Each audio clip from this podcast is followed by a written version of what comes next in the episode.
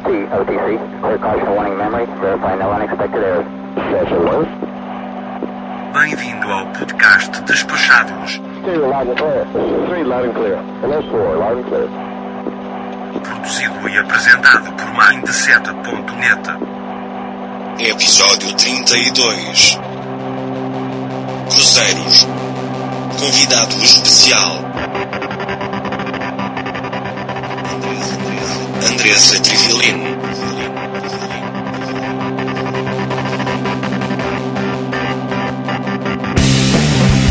O casal em lua de mel, se ele quiser evitar de encontrar o Mickey, ele evita de encontrar o Mickey, evita de encontrar a criança. Ele faz o, o estilo dele, ele consegue fazer uma viagem mais adulta mesmo dentro de um cruzeiro Disney.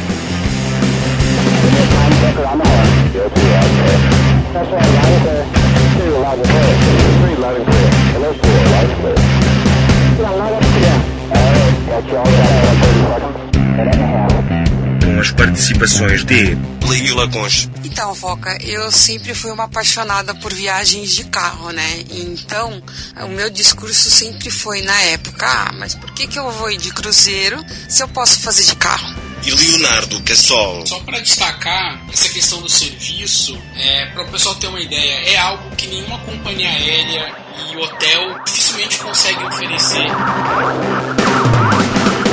apresentação Foca. Olá, caro Audio Spec! Eu sou o Foca e você está no Despachados, o maior e mais laureado podcast de viagens da podosfera brasileira, quiçá mundial. Sejam muito bem-vindos mais uma vez a mais um episódio de nossa jornada épica rumo ao desconhecido. E hoje, o podcast Despachados convida nossa ilustre e prestigiosa audiência a embarcar em um mundo de pecados. Sim, o pecado da preguiça, o pecado da vaidade e o pecado da gula. Levantem suas âncoras e preparem-se para zarpar em um episódio pra lá de especial. Mas não sem antes agradecer aos nossos patronos da categoria Rogério Miranda. Rogério Miranda próprio, Nilvan de Oliveira Júnior, Bruno de Souza e o nosso mais novo padrinho dessa categoria, o André Ladeira. Muito obrigado, André, por se juntar a esse timaço e nos dar esse grande apoio. E também aos Topzera Fechamento, Yuri Teles, Isnardo Villarroel, Rodrigo Casorlas, Ana Marques e Gabriel Barcelos. Ajeitem-se em suas cabines, arrumem-se para o baile de gala e refastelem-se em um de nossos buffets, pois o podcast Despachados já está no ar.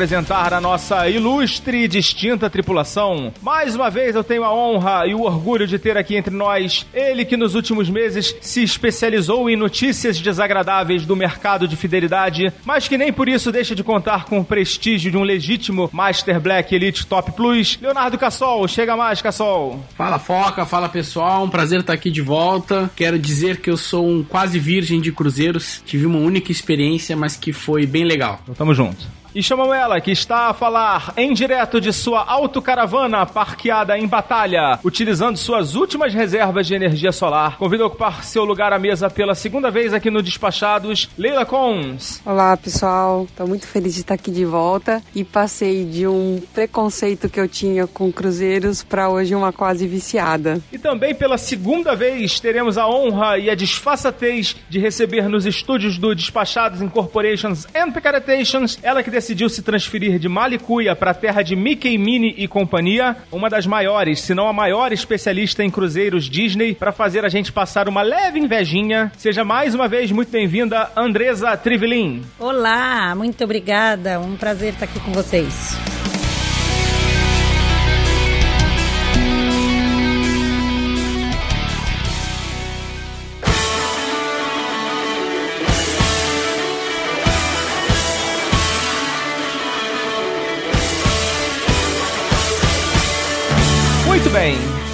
Das formas mais incríveis de se conhecer o mundo é viajar em um navio de cruzeiros. Não sei se vocês concordam. Hoje, um verdadeiro resort, um shopping de luxo sobre os mares. A gente vai começar esse episódio, assim como a gente começou o episódio sobre hostels, destacando alguns aspectos que a gente considera mais relevantes. E eu queria convidar vocês a falar um pouco, convidar a Leila, que começou já a dar uma palhinha, a falar um pouco do qual era esse preconceito que você tinha e o que, que você descobriu quando você começou a viajar em navios de cruzeiro. Então, Foca, eu sempre fui uma apaixonada por viagens de carro, né? Então, o meu discurso sempre foi na época, ah, mas por que, que eu vou ir de cruzeiro se eu posso fazer de carro, né?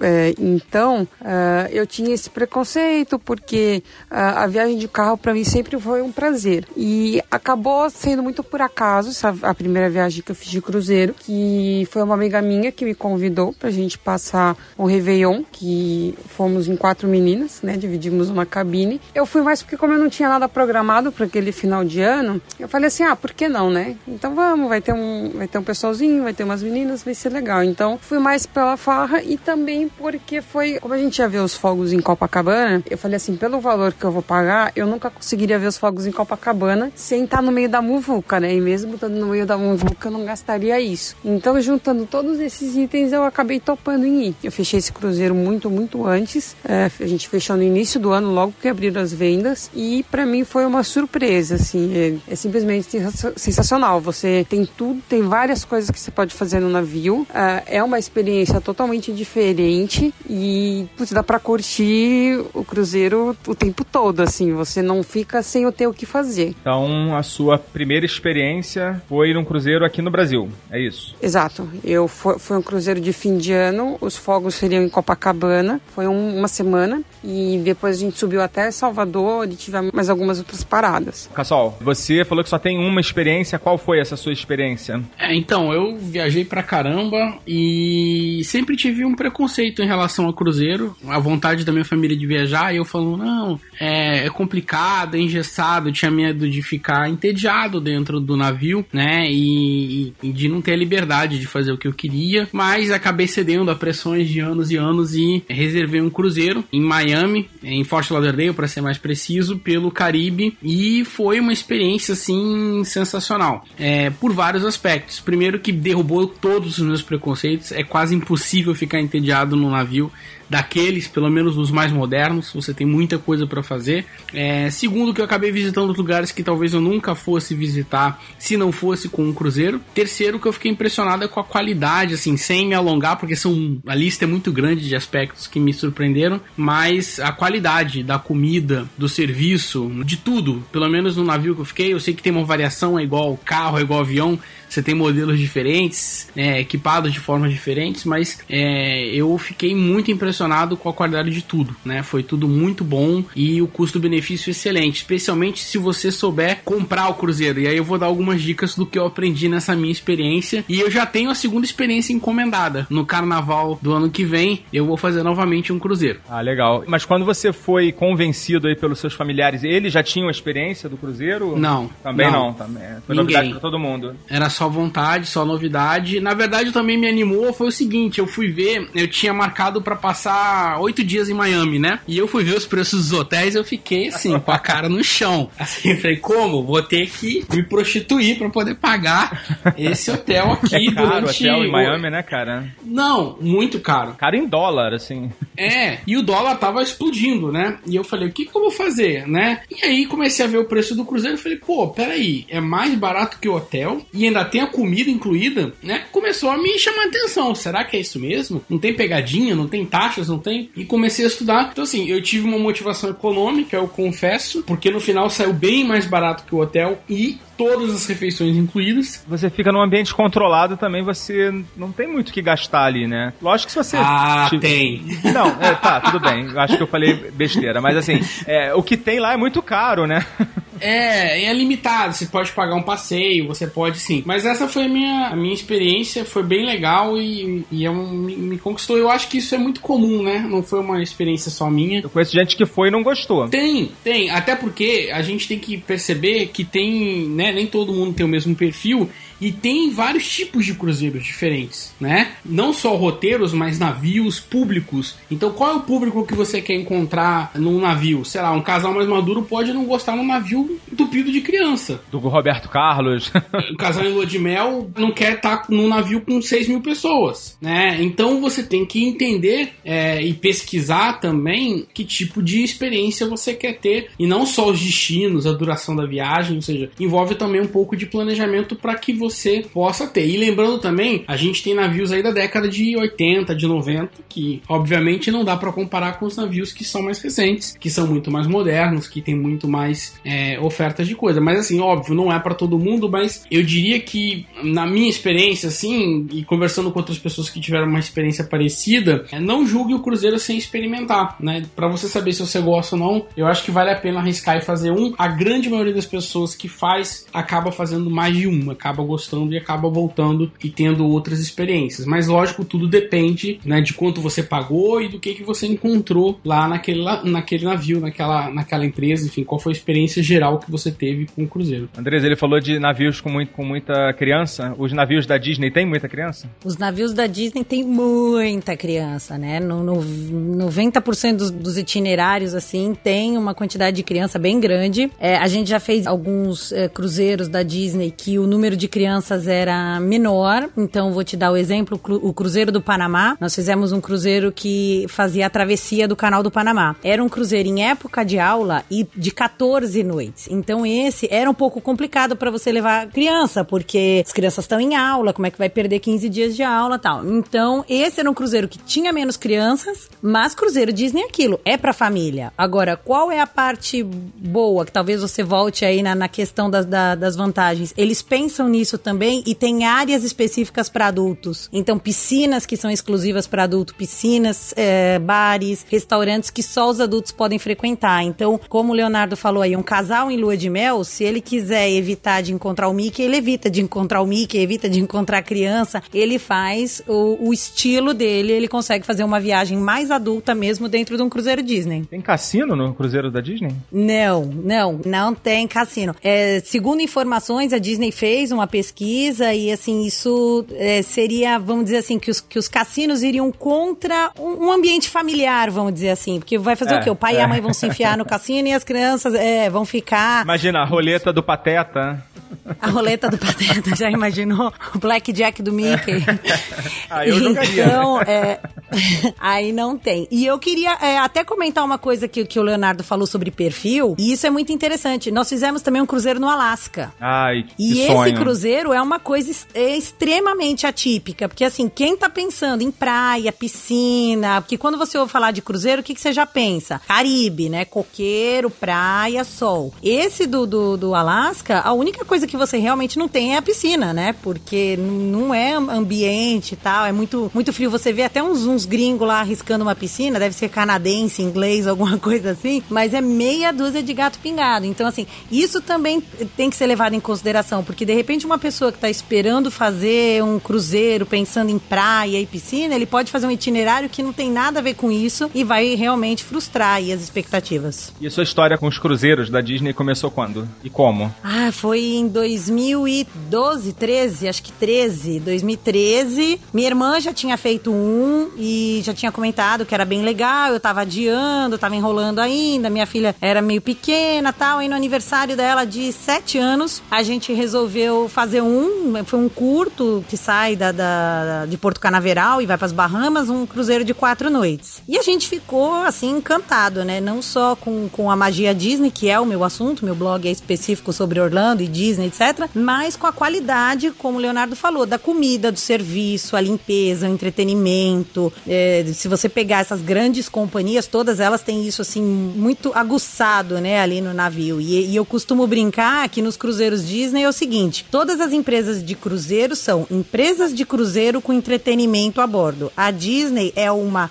empresa de entretenimento que tem navio. É verdade. Né? Então, entretenimento é o negócio deles. Então, assim, realmente você não fica entediado, é show, é bingo, é, é personagem lá na, na, na, piscina fazendo uma festinha, aí vai ter é, coisa na danceteria à noite. Então, assim, tem realmente muitas atividades. E aí a gente se apaixonou e depois disso eu já fiz oito cruzeiros Disney, assim, dos mais variados, como eu falei, curtinhos e mais longos. E são todos, assim, incríveis.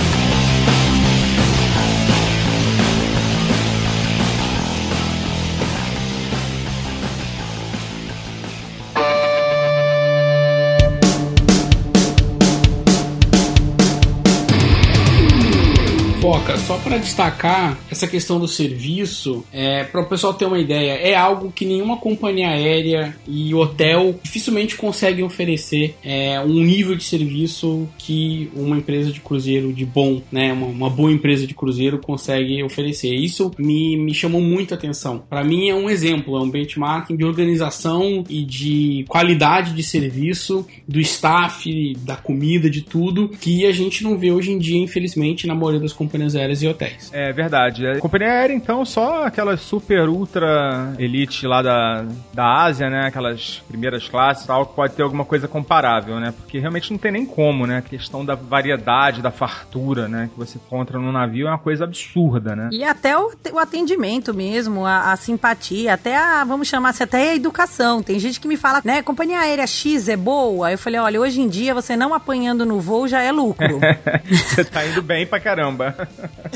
já tá super bom. Então, realmente, o que ele disse é isso mesmo. O, o, do navio é diferenciado. Fora que você fica ali por dias, ali com aquela mesma tripulação, né? Eles botam você para ser atendido na mesma mesa, com o mesmo garçom, o mesmo camareiro que vai no seu quarto. Então, eles já começam a te conhecer pelo nome, já começam. Normalmente, eles botam alguém que fale sua língua, né? Mesmo que você não esteja no Brasil. Logicamente que no Brasil todo mundo vai falar sua língua, mas no exterior não é tão comum. Mas eles fazem questão de ter esse cuidado com você, né? Justamente para te cativar mesmo, né? Parece que isso fica bem, bem claro no, na proposta do serviço. Não só com o staff, Foca. Quando a gente fala da parte do jantar, uh, eu fiz um ano passado na Europa que eles tiveram o cuidado de colocar na mesma mesa todo mundo que falava português. Então tinha tanto portugueses quanto brasileiros na mesma mesa. E eu reparei que não só na nossa mesa, como em outras também. Então não é só com relação ao staff, tanto é, mas também com relação ao pessoal, os outros passageiros, né? Exatamente, até porque eles colocando as pessoas para se entreterem em grupos, eles também diminuem um pouco a carga de trabalho da equipe, né?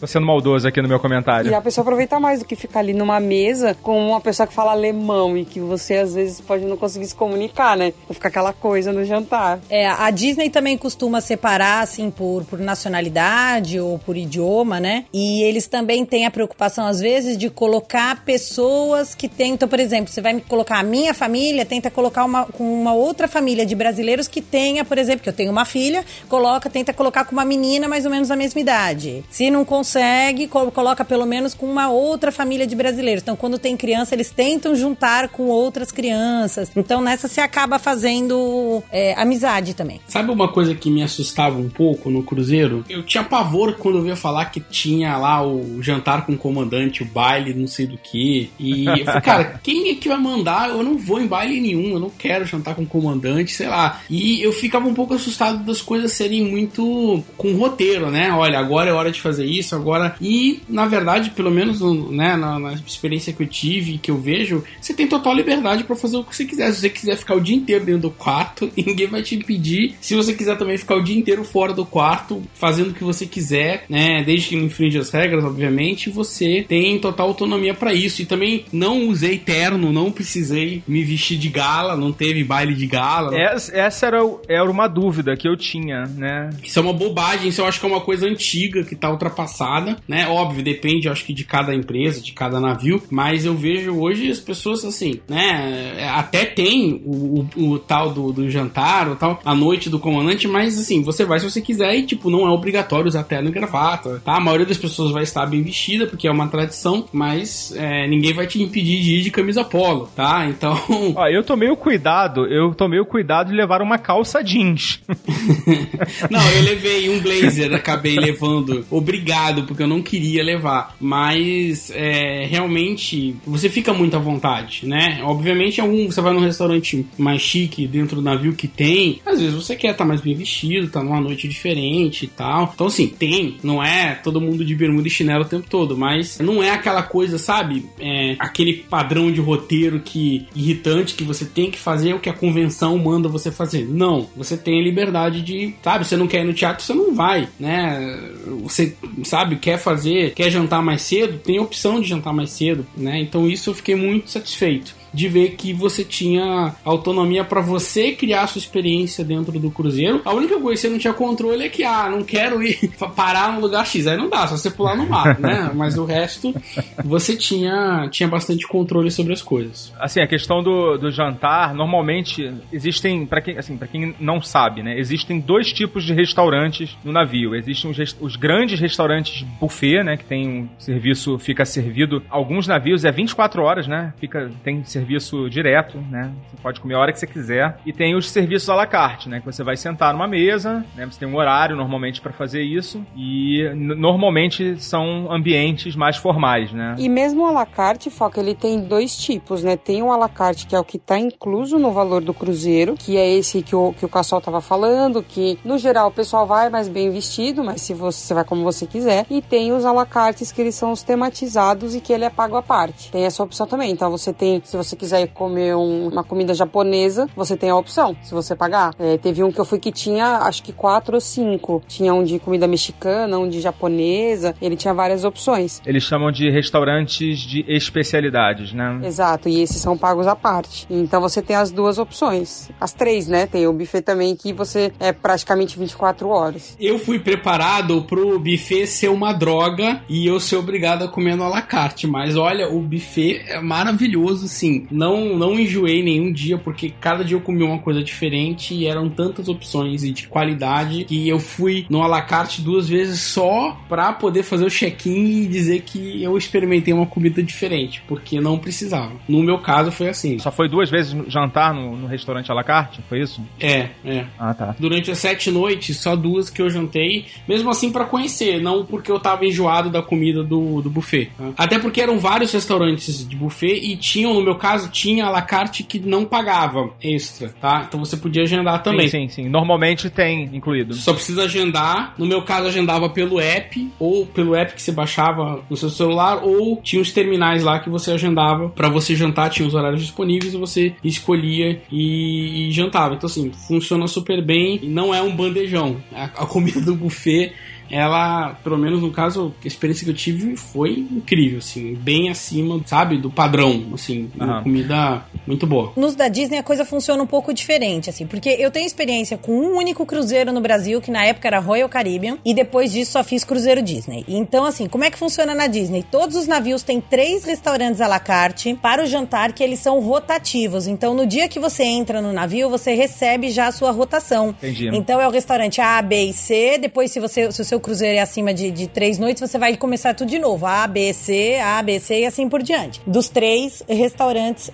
à la carte. O seu garçom segue você, então hoje você tá no restaurante A, amanhã no B, o garçom é o mesmo no, nos dois dias, o número da mesa também é o mesmo. Nossa, imagina a logística disso, hein? Você imagina, cada noite eles mudam de, de restaurante. Então, por exemplo, uh, tem uma coisa interessante: você compra um pacote de vinho no, no restaurante. No dia seguinte, o seu vinho tá no outro restaurante. para você continuar tomando aquela garrafa garrafa que você abriu na noite anterior. O vinho vai junto. Caramba.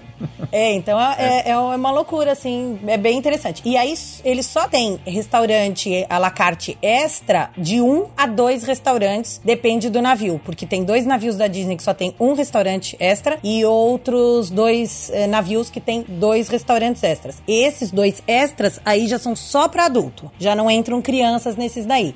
E aí vão ter várias lanchonetes ao redor do navio. Uma que só vende pizza, uma que é só hambúrguer, outra que que, que tem lanches naturais, etc. E o restaurante, que é o que vocês comentaram aí do buffet. Ele é buffet no café, buffet no almoço, e no jantar ele tem um alacarte mais simples, uma coisa mais casual, mas também é um alacarte, mas uma coisa mais, mais despojada, assim. Então, ele funciona um pouquinho diferente, porque ele não tem essa questão da especialidade que tem em outros navios. Ah, um restaurante japonês, um restaurante de massa, não funciona dessa forma no, no navio da Disney.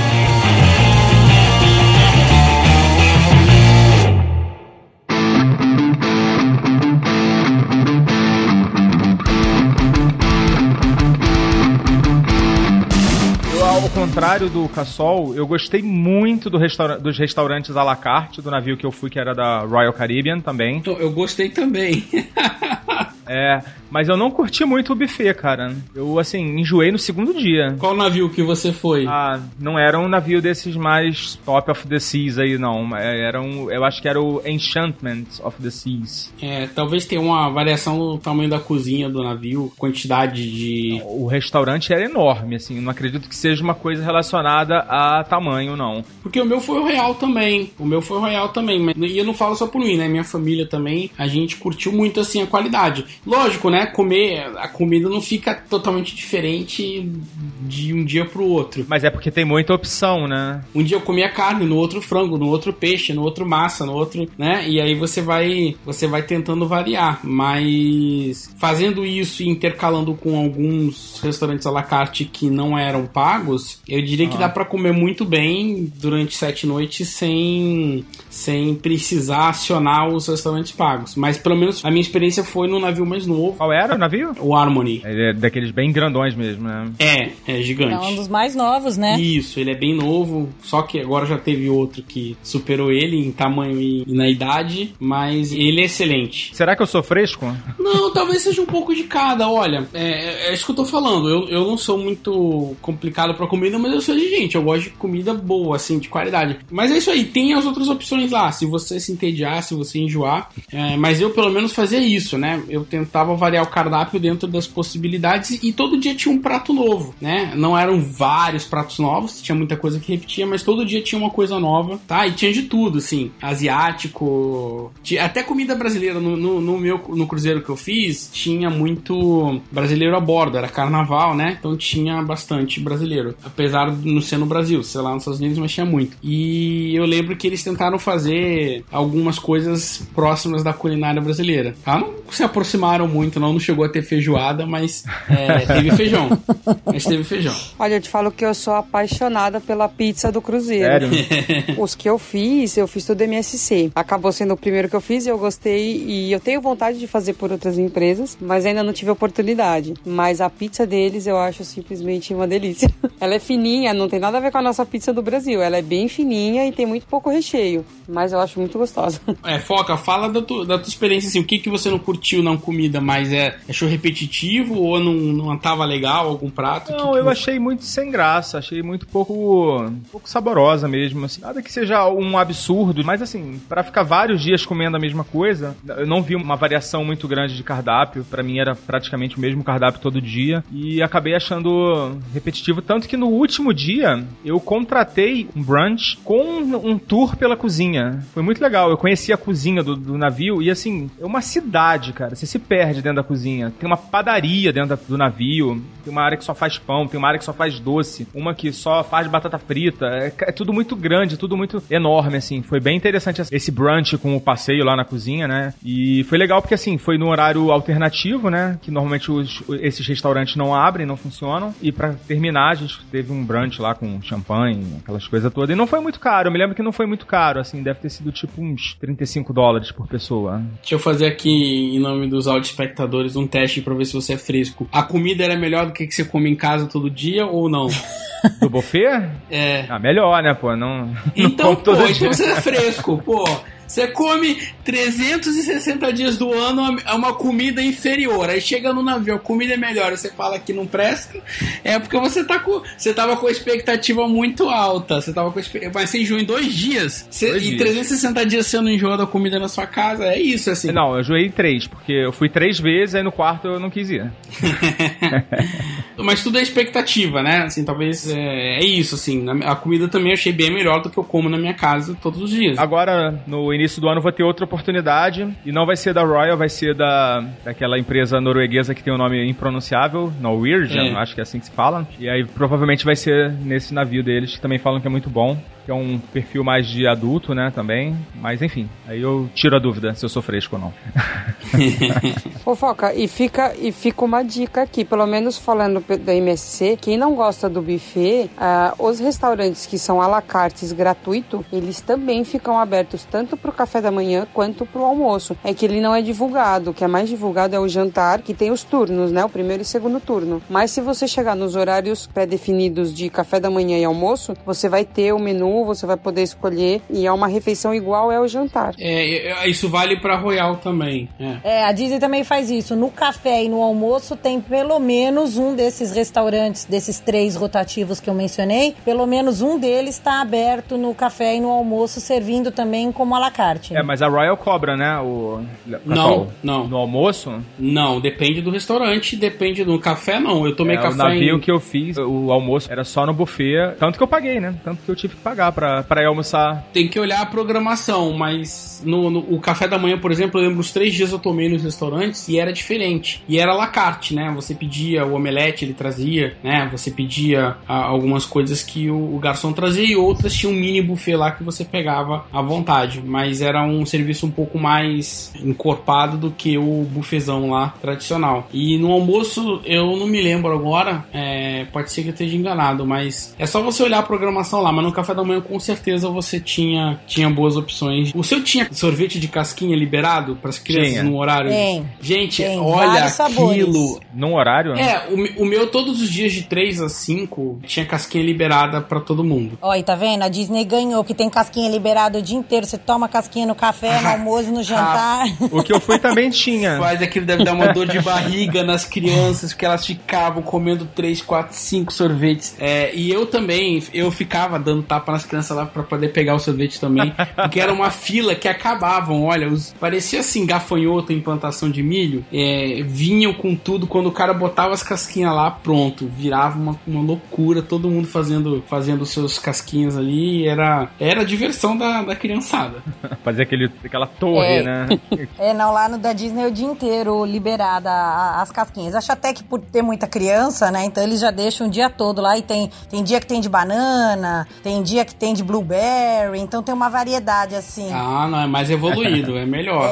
É, lá- o de morango, chocolate e creme praticamente tem toda hora. Aí de vez em quando pintam uns sabores diferentes lá, que, que aí o pessoal acaba disputando ali esse sabor específico do dia. Já curti. E eu queria aproveitar para deixar uma dica então de restaurantes no navio da Disney, que é o restaurante Palo. Ele você falou aí de, de, de brunch, Foca. O brunch do Palo, que tem nos, nos quatro navios da Disney, tem esse restaurante. Sem brincadeira, é a, a refeição, assim, um dos melhores lugares que eu já comi na minha vida. Ele é buffet também você pede algumas, os pratos quentes, assim, à la carte. Mas é, assim, simplesmente sensacional. Ele é inspirado, assim, em culinária italiana e tem um buffet extremamente amplo de antipastos, de pães, até as sobremesas, que normalmente sobremesas americanas são mais bonitas do que gostosas. Essas são, assim, divinas. Então eu recomendo fortemente. E ele também só tem um custo extra de 35 dólares por pessoa. Então também não é nada absurdo. Então vale a pena aí sim. Deixa as crianças no Kids Club, porque só entra adulto. E vai lá. Todo, todo cruzeiro Disney que a gente faz tem que dar um tempinho lá pra um brunch no Palo. Adorei a parte de que as sobremesas americanas são muitas vezes mais bonitas do que gostosas. Concordo plenamente. Não é? Você olha e fala que coisa deliciosa, aí quando você morde, pronto, não valeu a caloria. Exatamente. Uma graxa. é, mas esse do Paulo eu te garanto que é boa, viu? Legal.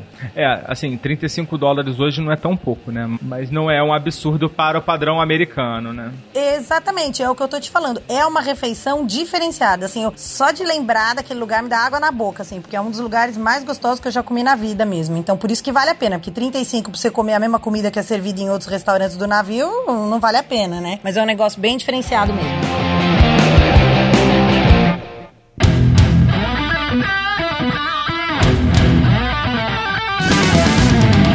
Bom, vamos passar para bebida agora.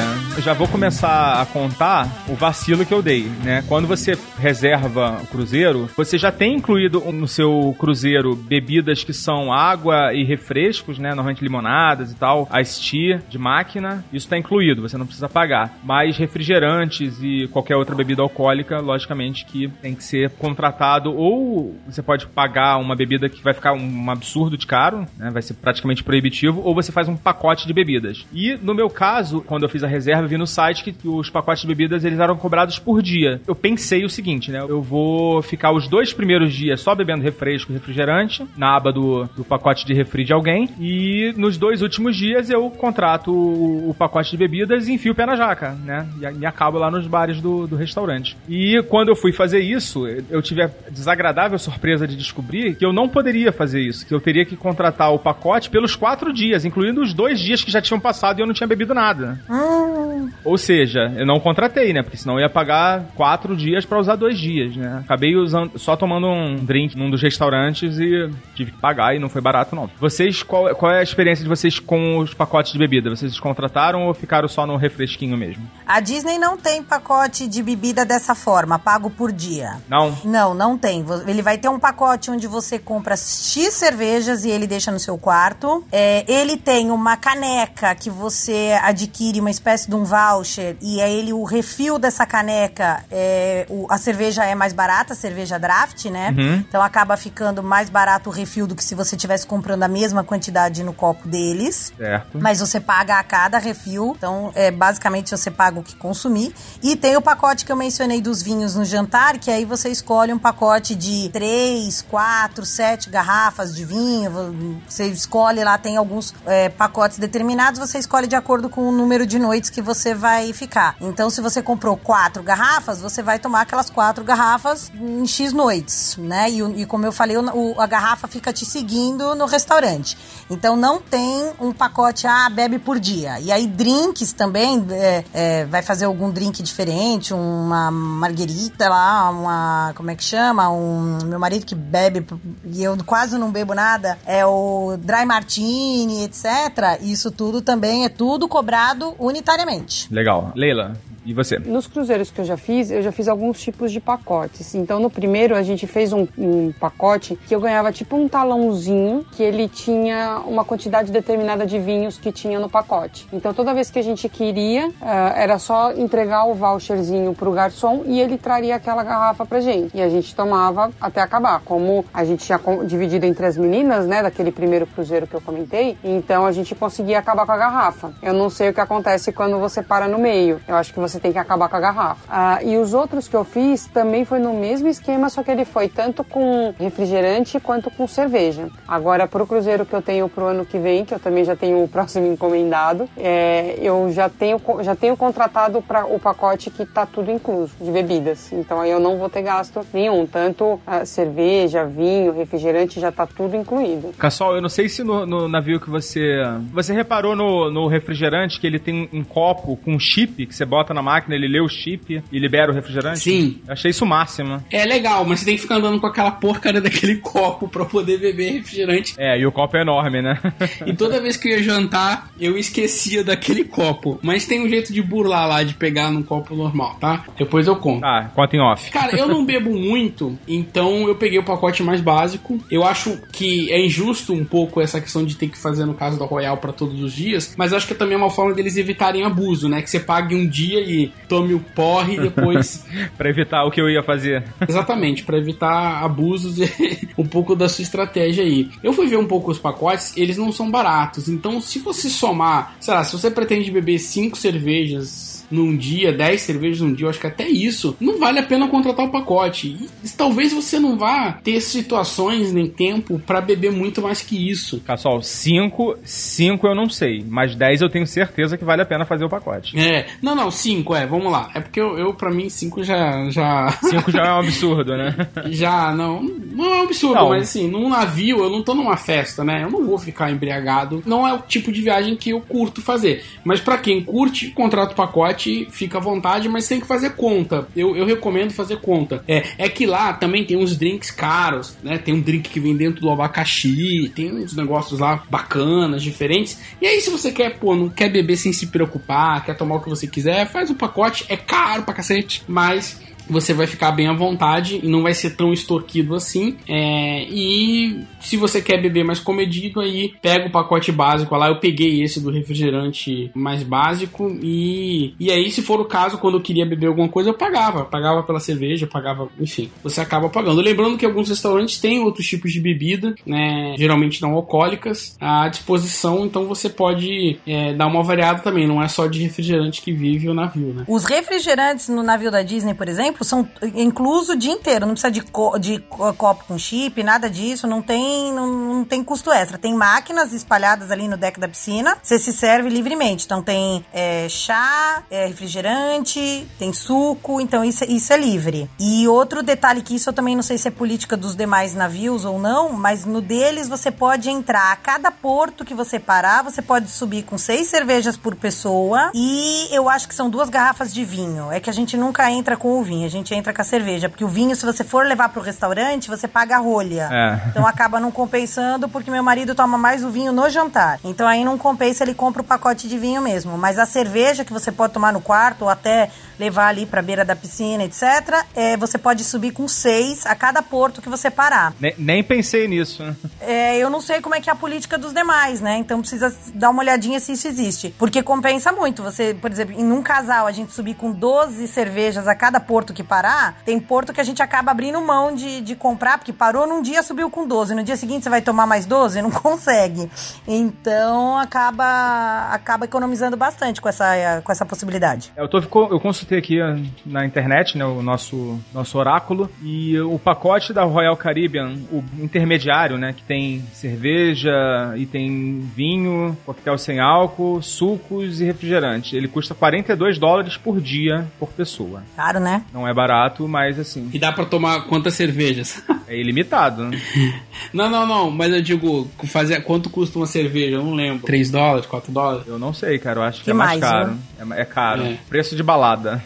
é, mas é isso aí. Tem que, tem que fazer conta e, e lá no caso da Royal, eu me lembro que algumas ilhas, quando era a ilha dele, você tinha direito a beber lá, quem tinha um pacote. Beber, você não tinha ah, esse é. esquema de voltar com cerveja. Você bebia lá. Você quer beber, você bebe na ilha, você tem direito a pegar é, o mesmo pacote que você tem no navio, você tem na ilha. Quando não é a ilha deles, aí eu, eu não lembro muito bem como é que era o esquema, é, como é que funcionava, mas. A ilha do Royal Caribbean é em Bahamas, né? Chama Coco Cay. Não, eles têm várias. Tem, tem outras? É, Labadi tem, tem várias. Ah, é verdade, Labadi, é verdade. Tem outras, sim, no Caribe. Ah, é. Não, eles têm várias. Eles tão, e eles estão comprando. Estão comprando mais duas agora. É, eu vi uma matéria, inclusive, outro dia, que a MSC não tinha e também está construindo, né? Comprou uma ilha e está construindo o resort. É, pra eles isso vale muito a pena. E uma coisa também que chega a ser desvantagem para os pacotes de bebida, ah, pelo menos no caso da MSC, é que não é só por todos os dias que você tem que pegar. Você tem que pegar para todas as pessoas da cabine, incluindo criança se tiver. Que isso, é? Absurdo. É, na MSC, pelo menos, sim. Então, se você fecha, você tá numa cabine com quatro, você tem que pagar todos os dias para as quatro pessoas. Mas não pode dar bebida alcoólica para criança. Não, mas o que acontece é, da criança você vai pagar o pacote infantil, mas ela tem que fazer também. É, na, na Royal não tem isso não. Eu, eu peguei um pacote, a minha mãe pegou outro pacote, minha namorada pegou outro pacote, cada um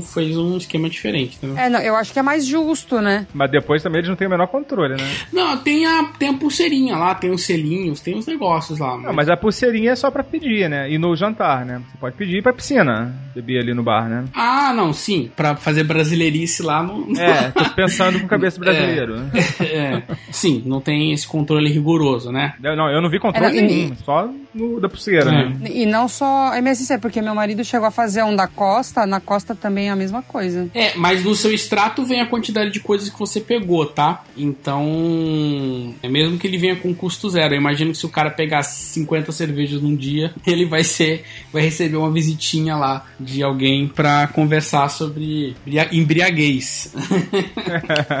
Na verdade, Verdade. eu tô brincando, mas ele vai receber uma- um- certamente uma visitinha pra ele pagar os pacotes pra quem mais ele tá pegando bebida. Correto. Eu acho que a Disney já evita esses pacotes ilimitados justamente por conta de ser um, navio para família, com muita criança, etc. É, paga o, que consumir, porque se o cara paga 40 dólares e ele bebe muito, É. pra quem bebe muito, 40 dólares é pouco. Eu, por exemplo, tô dando maior lucro pra companhia, porque eu praticamente não bebo nada, mas o cara que bebe bastante, e, e principalmente esses drinks mais caros, acaba compensando muito pra ele. Então o cara enche a cara, como vocês falaram. Então acho que a Disney justamente evita isso. É. E é, que é, ruim, né? Imagina você ter que aguentar gente bêbada dentro do navio. Um saco, né? No meu Nossa. caso não teve, não. Mas é, eu acho a pessoa tem que se controlar um pouco, né? Tá no ambiente público ali, vai ficar dando vexame, vomitar na piscina, tem, Mas, tem cara- ter os limites. Nossa, né? já Ó, eu pensou? pedi, eu pedi uma pina colada lá na praia, né, da, da Royal. Pô, não resistia, foi 12 dólares. Um copo. É, É, paradão é de carinho, drink, né? né? É caro mesmo. Pois é, é preço de drink. Então,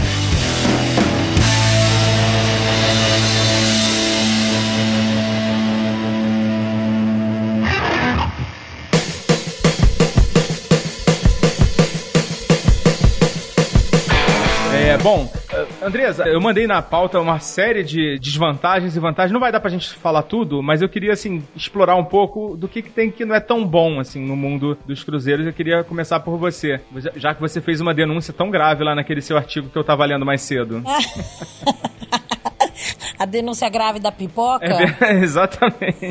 Ai, gente, como é que pode, né? Olha, a gente acabou de falar aí, né, de, do atendimento, que é excelente. é, os caras servem lagosta, servem camarão. Acabei de dizer refrigerante o dia inteiro de graça e tal, mas eles cobram a pipoca do cinema. Aí me deixa indignada isso, porque você quer, e ainda mais criança, né? Mãe, quero uma pipoca. Aí pronto, você tem que pagar dois, dois e pouco por aquele pacotinho de pipoca e aí no jantar vão te servir aquele maior lagostão, né? Então, assim, esse daí eu acho o, o cúmulo. A Vareza Pipocal. Pipocal, exatamente. Esse é muito engraçado. Mas assim, eu, eu te diria que a maior desvantagem do cruzeiro é só a questão da, das paradas. Às vezes você para numa cidade incrível que merecia dois dias, três dias de passeio e você só vai ter poucas horas ali, aquele horário que determinaram pra você, né? Você não tem flexibilidade nenhuma. Vamos ficar duas horas a mais? Não, não dá. Então, isso eu acho que ingessa um pouco. E ao longo dos anos eu tenho percebido que os passeios oferecidos pelos, pelos navios, pelo menos os da Disney, mas eu vejo que acho que as empresas locais são todas muito parecidas, quando não são as mesmas até. Os passeios eu tenho achado,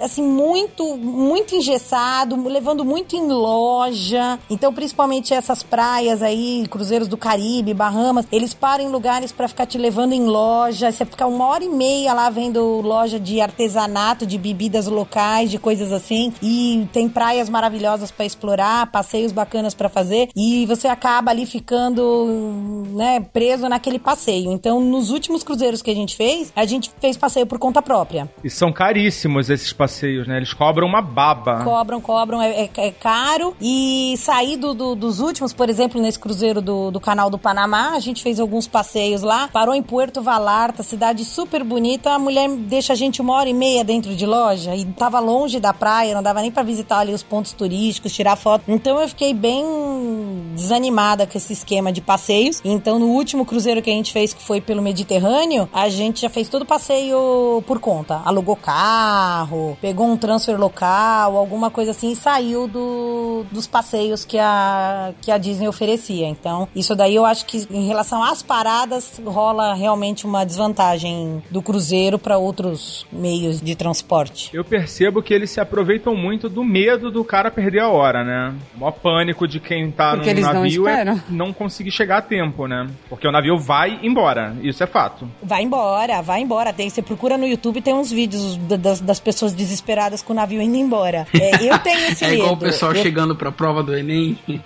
É tipo isso, o portão fechando na tua cara, é igualzinho. Eu tenho um pouco de medo, principalmente nesses países de América do Sul, América Central, onde a, a fama de trambicagem é maior. Eu tenho um certo medo, eu tenho, já ouvi casos, sei lá se são verdadeiros ou não, mas que um taxista levou a família para um lugar, roubou a família e largou a família lá longe. E a família não tinha nem como voltar pro navio. Eu não sei se isso é verdade, mas eu morro de medo. Agora, eu já acho que lugares como é, Europa, isso já é mais difícil acontecer, né? Tem, tem trambicagem também, mas é, é eu acho que, é, que o risco é menor um pouco. Então, lá na Europa, a gente já se mais, de alugar carro, de etc. Quando é assim, cruzeiro Nassau, Cozumel, Jamaica, ali eu já fico com mais receio, porque a, a fama não é boa. É igual o Brasil, né? A gente ouve dizer lá do, do, dos trambique no Porto de Santos, Porto do Rio, Salvador. Então eu fico com um certo receio. Mas a gente tem começado a se aventurar um pouco quando para o, o navio em, em determinados portos aí para evitar esses passeios caros e que não saem do jeito que você quer, porque você fica engessado com aquele horário que o guia determina. Leila, você já fez pela Europa alguns, né? Sim, eu, eu fiz um. Eu fiz ano passado um que foi pelo Mar Adriático. O ponto ruim foi exatamente o, o que a Andressa falou, que é o tempo que você fica na cidade. Então, ah, o que, que aconteceu? Eu peguei um roteiro que ele eram sete dias, né? E sete paradas. Ele parava todos os dias. Nossa. É, é, então, na, na, verdade, foi uma escolha minha. Eu queria um que parasse mesmo todos os dias. Uhum. É, só que, na verdade, você não aproveita bem nem a cidade, porque são algumas horas que você tá ali e grande parte das cidades para cá você vai gastar muito mais tempo para conhecer, porque ele parou em, na Grécia, parou em Dubrovnik, parou, parou em vários lugares assim que você fala, meu Deus do céu, tenho que voltar aqui. E ao mesmo tempo, como você tá parando todos os dias, você volta correndo para tomar banho correndo, se arrumar tal e aproveitar o navio, né? Então você não consegue aproveitar bastante de nenhum dos dois, nem bem da, da parada e nem bem do, do navio. Porém, ao mesmo tempo, você já sabe as cidades que você vai querer voltar e qual que não precisa tanto, né? É, é uma amostra, né? Você vai ter uma amostra. Agora, não sei se foi você que comentou que tem algumas cidades que o porto é bem dentro da cidade e outras que o porto é mais afastado. Legal saber com antecedência também quais são essas cidades. É bom saber e eu senti que aqui na Europa os portos eles são mais afastados. Então, dessas sete que eu parei, eram duas cidades só que, eu, que a gente conseguia descer e já ia andar na cidade. Que foi em Bari, na Itália, e foi na Albânia, que na verdade ele atracava, né? Um, não, ele não tinha um porto, você pegava aqueles barquinhos menores que ele te levava para Orla. Eram só essas duas. O resto você tinha que pegar tudo um transfer para a cidade mesmo para você conseguir conhecer. É, foi uma coisa que eu já não senti nos cruzeiros que eu fiz no Brasil. Você tinha uma flexibilidade melhor nesse sentido, de já estar tá na cidade, né? Pra cá não, pra cá até Grécia você tinha que pegar, você pegava um ônibus que era 10 euros por pessoa. Aí vai, 20 euros aqui, 20 euros ali. Quando você vai ver no fim do, do cruzeiro, né? Sua conta tá lá em cima. É, tem uma dica para quem né, vai fazer cruzeiro que é estudar um pouco as paradas, o que que vale, o que que não vale a pena fazer pro perfil de cada um, quem tá com criança, quem tá casal, quem tá sozinho, enfim. Eu, eu recomendo até a questão de golpes, como é que é a cidade, como é que é a receptividade, porque aí você pode fazer justamente o que elas sugeriram, de você contratar ou fazer alguma coisa por conta própria, se for um local mais amigável, ou contratar os passeios, os serviços do navio, é, se você se sentir mais inseguro. Isso me ajudou bastante a decidir o que, que eu ia fazer, o que, que eu não queria fazer em cada uma das paradas, lembrando que tem sempre a opção de ficar dentro do navio, ou de não Essa se afastar é a mais muito. econômica, com certeza. Né? não, não, mas eu digo não só porque quando tem as paradas, aquela jacuzzi maravilhosa que vive cheia, que você sempre quer ir tirar uma foto sozinho, ela vai estar tá vazia. Aquela piscina, aula de surf, tudo que você queria fazer que sempre tem uma concorrência grande, vai estar tá vazio. Então às vezes você pode se empolgar e querer ficar, é, se for um lugar que você já conhece, enfim, ou que você não achou tão interessante, ou voltar mais cedo para poder aproveitar alguma das atrações dos navios. Eu desci em todas as paradas, obviamente, até porque era a minha, minha primeira vez, e o fato de eu ter estudado um pouco antes me ajudou bastante. Eu colocaria uma outra desvantagem, talvez algumas pessoas fiquem bravas comigo, mas assim, a questão da comunicação, né? Você fica ali, hoje os navios têm internet e tal, mas não é barato, então você precisa contratar um pacote de internet, pelo menos no meu navio da Royal foi assim. Super caro. É, que é caro, e o telefone fica num home internacional, então às vezes você, né, quer interagir, quer, mas assim, eu acabei contratando o pacote porque eu sou é, realmente conectado e, e gosto de ficar informado. É, não quis dizer.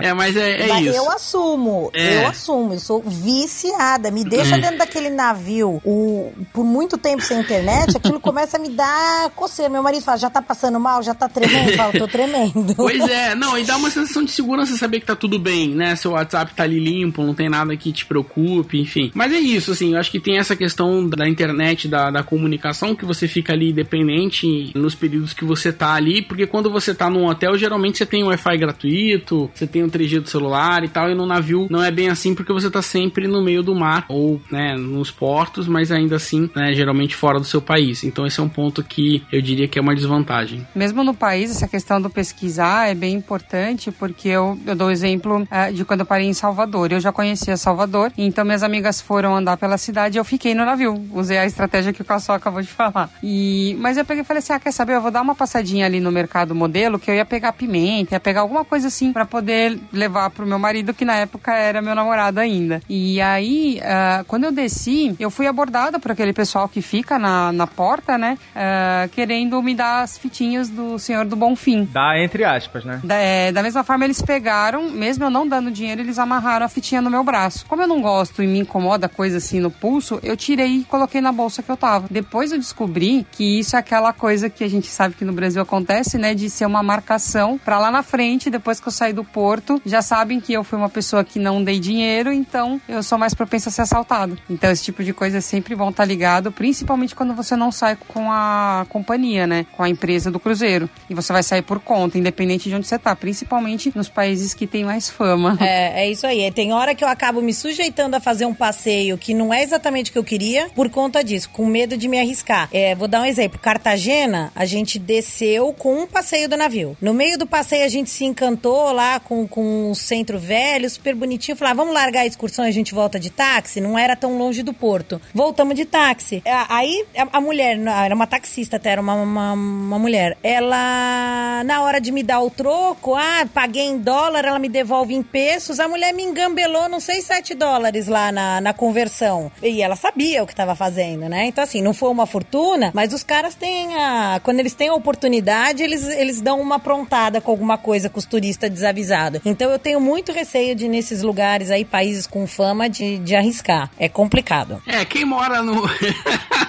Foca, quem mora no Rio já tem, já tem algumas lições aprendidas. Então. É, é já- que a gente que é brasileiro, a gente já tem medo de todo mundo, né? Que a gente já acha que o fulano já tá vindo com más intenções. Às vezes nem tá, às vezes até pode ser gente honesta, mas você já fica de Não, olho. eu diria né? também já tá vacinado de alguns golpes, né? Então. já se sente tão amedrontado assim quando vê, já sabe reconhecer um picareta mais fácil. É, isso é verdade. Mas não dá pra subestimar. É o que vocês falaram, assim. É, é, não só pela questão da, da barreira da língua, mas e de, de as culturas serem diferentes. Na Europa lá, aquele lance da pessoa querer ler sua mão e aí depois dizer que custa 50 euros, né? De, tem aqueles golpes clássicos, né? Ou te dar um, um pedacinho de papel, uma imagenzinha de não sei o que, e depois dizer que você comprou e que você tem que pagar, senão vai chamar a polícia. Enfim, são golpes clássicos que, que às vezes você, pelo país que você tá, você acha que aquilo não vai acontecer com você e acaba acontecendo por uma falta de precaução. Então é, eu acho que é bom estudar um pouco a cultura local, como é que é, dar uma lida, dar uma olhada. Isso ajuda muito a você já se sair né, um pouco melhor e, e tá mais tranquilo. E principalmente, como é pouco tempo, tem que planejar. Principalmente se você for fazer alguma coisa por conta própria, tem que se planejar bem para ver o que que dá tempo de fazer sem colocar em risco do navio sair e deixar você lá. Né? Quando é um passeio, É. uma excursão do navio, obviamente se atrasar o navio vai ter alguma boa vontade de, de resolver o problema. Agora, se você for por conta própria, meu amigo, e você chegar atrasado, é, esquece, entendeu? Eu, eu dificilmente vi coisas tão pontuais quanto o horário de um navio sair do, do porto. Até porque tem outro para chegar, né? Ou seja, uma logística super complicada. Então, principalmente para os Zé atrasados aí da vida, cuidado com o fuso horário. Eu vi muita gente se perder com o fuso horário, achando que era 3, já era 4, né? Então, assim, tem que ter muita. Às vezes o celular atualiza sozinho sem você pedir, ele atualiza pro horário errado, porque vale o horário do navio, né? Tem isso também, tem o horário do navio, tem o horário da cidade, tem o horário do Brasil. Aí chega uma hora você não sabe mais que horas são em lugar nenhum. que zona. É, isso, isso é uma coisa que eu fiquei bolado. Assim, tem o horário do navio, tem o horário da cidade, tem o horário do Brasil. Peraí, né? Onde é que eu tô? É melhor botar um relógio de pulso, né? E ficar no, no- usar um horário só. É, é menos complicado do que tá parecendo a gente falando, mas se você se planejar, você vai aproveitar tão melhor o destino na parada que você vai ficar feliz com você mesmo. Então vale a pena fazer isso. Não precisa de um grande planejamento, não. É só você definir uma ou duas coisas que você vai fazer, porque não dá para fazer mais que isso. É. É, eu ia acrescentar que existem portos que tem problema de maré. Me parece que tem, não sei exatamente quais são, mas tem portos na Europa que ele tem que sair do porto porque aquela maré vai baixar e o navio não pode ficar lá. Então ele tem que ir embora. Parece que existem coisas nessa, nessa linha também. Então ele não, não espera. Eu, eu soube de um caso num desses portos que o navio era uma excursão do navio, contratada pelo navio, e as pessoas estavam atrasadas, a excursão se atrasou, o navio saiu, teve que sair por conta da maré, ficou mais em alto mar e depois as pessoas tiveram que seguir pro navio de barquinho. Mas por que, que eles tiveram boa vontade? Porque era excursão deles. Se é por conta própria, você vai ficar. E aqui na Europa, essa questão do fuso horário, às vezes de uma parada para outra, você muda o fuso por causa do, do país que você tá indo de um país pro outro, né? Então, nesse último aconteceu de um, um casal amigo nosso perdeu o passeio por causa da questão do fuso horário, mas para sair, né? Não é para não foi para voltar. Então, eles acordaram uma hora mais tarde e perderam o passeio que já tinha pago. Menos mal, né? É, é, é, mas também não tiveram reembolso do passeio não. Putz, que dó.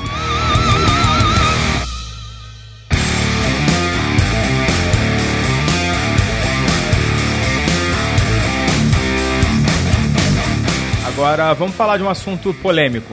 Gorjetas. Como que funcionou pra vocês a questão da gorjeta? Eu tô cotando um pra janeiro, né? E a empresa ela já tá cobrando a gorjeta incluído no, no preço, junto com as taxas e junto com o valor do, do cruzeiro propriamente dito. Como que foi pra vocês? Como que funciona no cruzeiro da Disney, por exemplo, Andressa? O da Disney você pode pagar, se você preferir pagar antes, pra já ir despreocupado, mas não é a regra, a maioria das pessoas acaba fazendo isso lá. É a gorjeta por pessoa por dia é de 12 dólares, dividido entre os quatro funcionários, né? Camareiro, garçom, assistente de garçom e o chefe dos garçons. Então esse valor é dividido entre eles lá, não é não é igualmente lá, tem uns ganham mais, outros ganham um pouco menos, mas é 12 dólares por dia por pessoa. Então, se o seu cruzeiro é de mais dias, você vai gastar mais gorjeta. Então, por exemplo, no nosso cruzeiro de 14 dias, o que a gente largou de, de- de gorjeta no navio foi uma coisa de louco. Mas isso foi cobrado como? Como eu te falei, se quiser pagar antes e viajar despreocupado, já pode pagar antes. Caso contrário, é debitado na sua conta do navio. Que aí ou você vai pagar no cartão de crédito, de débito, em, em cash, o que for melhor pra você. Mas você paga para a Disney e aí você recebe uma espécie de uma.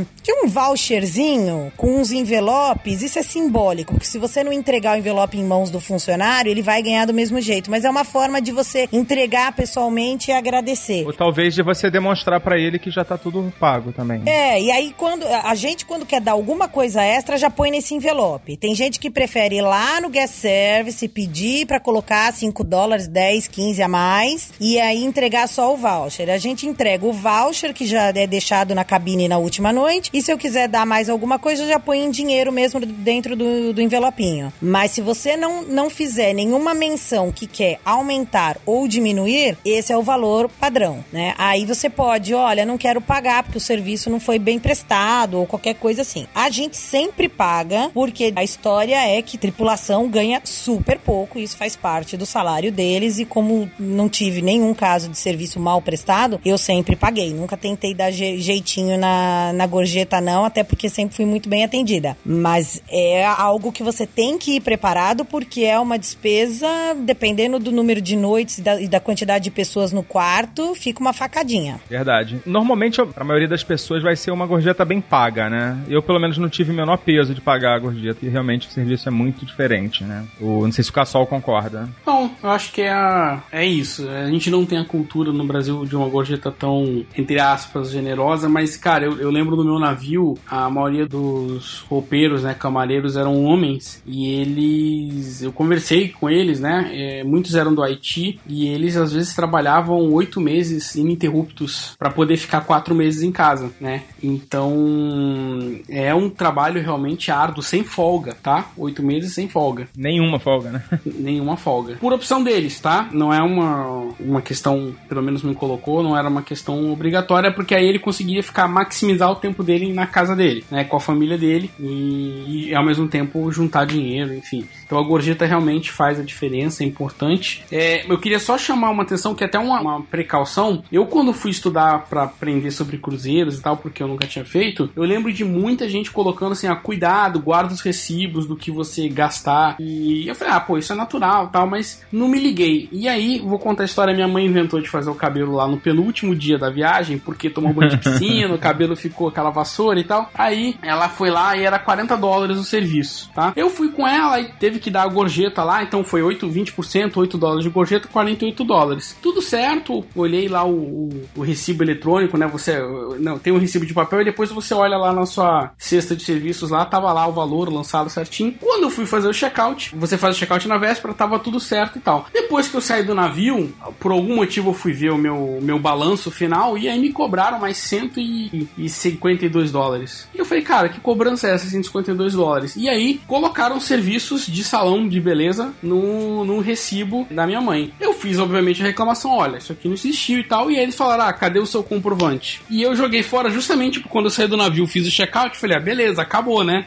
joguei tudo fora. Ah, foi depois do. Foi depois, foi depois. Então não acaba quando você sai do navio, tá? E isso eu li, isso eu tinha lido antes, que tinha acontecido com muita gente. Se você for no Reclame Aqui, na MSC, na Disney eu não sei dizer, mas na MSC e na Royal, você vai ver que tem um monte de reclamação assim. E o pior, eu não consegui receber o meu dinheiro de volta, porque eles alegam que eu não tenho como provar que eu não gastei, sendo que eles é que tem que provar que eu gastei, né? E eles me venceram pelo cansaço. Na verdade, o único caminho, se eu quiser, é a justiça para poder é, pleitear. Então, assim, eu achei isso muito desagradável. Recomendo a todos que guardem. Não sei se é uma malandragem. Não vá no salão, né? De preferência. É, não, se puder não ir, mas assim, não sei se é uma malandragem do, dos funcionários de lá para poder, né? Não deve ser uma parada institucional, né? Não acredito. Ah, mas é muita reclamação, viu? Certamente tem uma conivência da empresa. Ah, pode ser. Porque o mínimo que eles podiam fazer é me mostrar o recibo, então. Era simples deles checarem, né? Olha, me mostra o recibo que eu assinei. Porque eu lembro, fui eu que assinei. Eu lembro que tava escrito 48 dólares. Não tava 200 dólares, né? Então, quero saber de onde veio o resto, né? É isso, é uma pergunta simples. Certamente não foi gorjeta, né?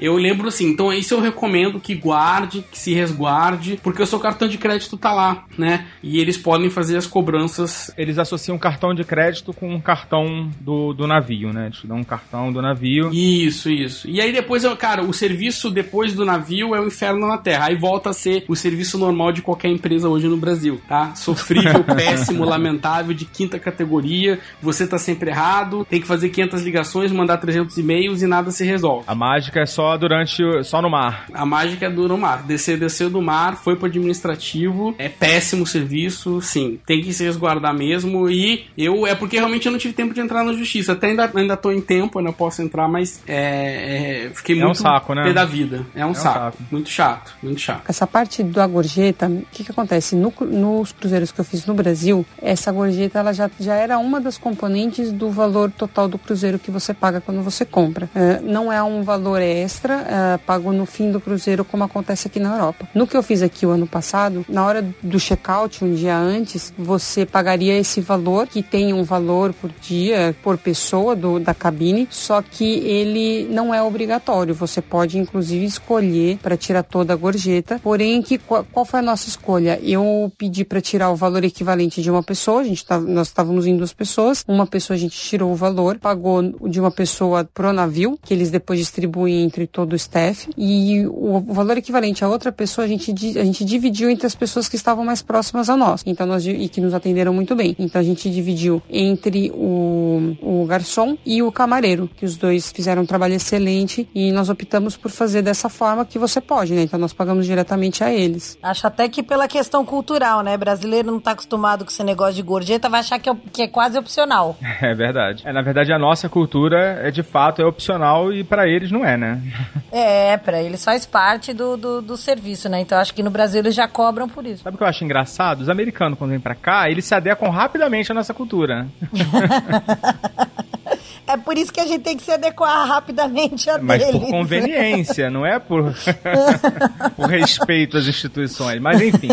não é obrigado aqui, né? Então, é, bom, a gente tá chegando no final desse programa. Ô, Andresa, assim, a Disney é um mundo à parte, né? Ah, é, é um mundo à parte. Teria mais alguma coisa assim que a gente não falou, que você quisesse pontuar, a questão das experiências com os personagens, né? Que é uma, algo muito interessante. É, que é algo muito característico dos navios da Disney. É, eu acho que é, é importante dizer que, como eu falei no começo, o navio da Disney não é só pra criança e pra família. Tem lá as áreas adultas, então esse cruzeiro do Panamá, por exemplo, é muito engraçado. Todas as vezes, ah, todos os cruzeiros, as piscinas familiares, né, as piscinas ali onde todo mundo frequenta, elas estão sempre bombando, barulhentas, etc. Aí você vai para você atravessa pra praia onde só tem maiores de 18, é aquele sossego, aquele mundo à parte. Esse cruzeiro do canal do Panamá que eu mencionei, como ele tinha muito mais adulto e pouquíssimas crianças, a- a- e se inverteu. Foi tão curioso que a situação se inverteu.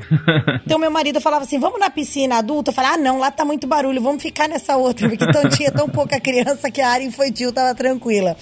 Mas normalmente a a área ali familiar é, é bem barulhenta. Mas, pra quem quiser fugir disso tudo, tem, tem áreas específicas para adulto, bares e, e piscinas, etc. É interessante a questão que você falou dos personagens, então quase que o dia inteiro tem encontro com personagens num lugar marcado e horário marcado. E de vez em quando você encontra do nada uma princesa passando no lobby, um Mickey andando na beira da piscina, acontecem umas coisas assim. É até uma estratégia pra quem vai pro Orlando, né? Combinar com um cruzeiro depois, que aí você ignora os personagens dos parques, vai fazer as atrações, né? Que são super concorridas, e deixa pra fazer as experiências no, no navio, né? De personagem no navio, é. E, e o que que acontece? Por exemplo, Mickey, Minnie, Pateta, esses personagens bem populares aparecem várias vezes durante o cruzeiro. E dependendo do, do, do número de noites, ele vai aparecer vestido de capitão, ele vai aparecer vestido de pirata, ele vai aparecer com roupinha tropical. No Alasca, eles apareciam com roupa de esqui. O Mickey Capitão é quase que a marca registrada, né? É marca registrada, e é lindo, é o, é o dia que é o chefe, tem que ir lá tirar foto com o chefe.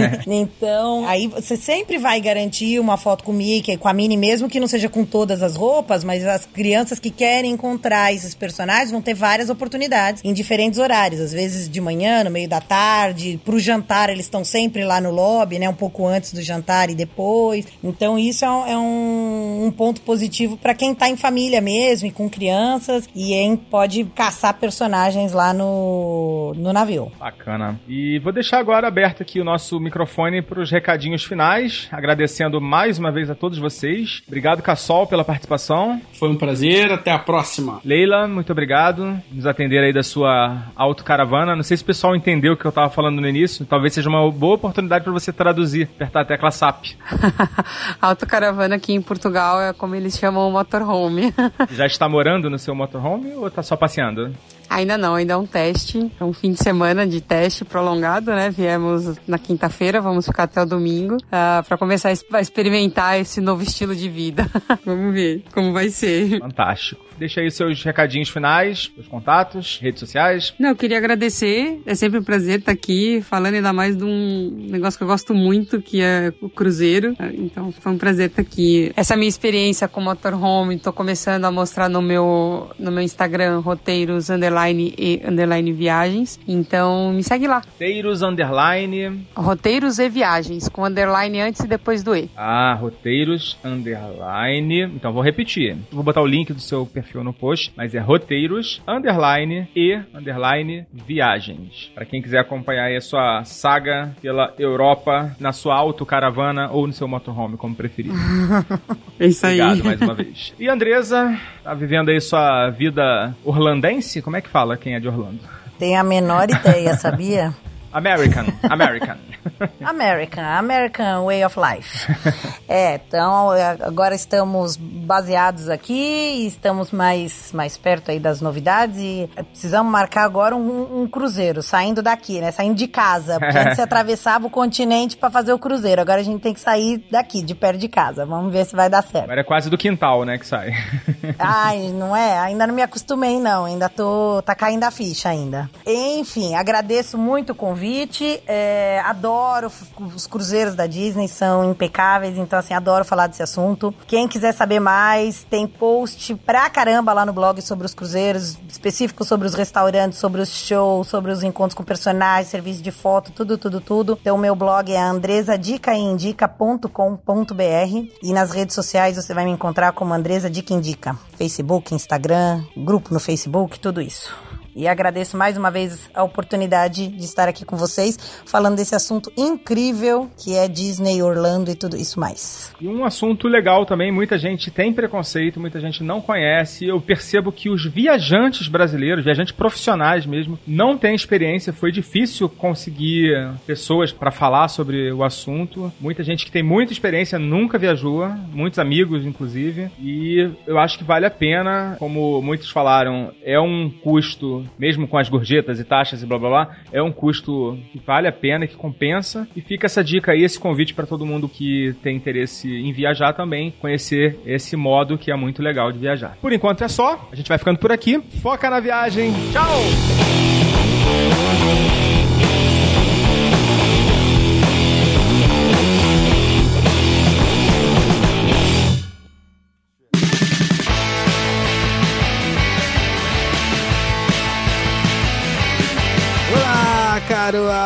Não, não, não, não, não. Eu não sou Foca. Eu sou Danilo Pastor, o editor. Muito bem, esse episódio não tem os tradicionais recadinhos com Foca, porque tivemos alguns percalços aí para lançar esse episódio. E para não atrasar mais ainda, decidimos lançar ele assim mesmo, sem os já tradicionais recadinhos que o Foca faz todo final de episódio. Mas fica tranquilo que já nos próximos episódios teremos a programação normal. É isso. Um abraço e fui!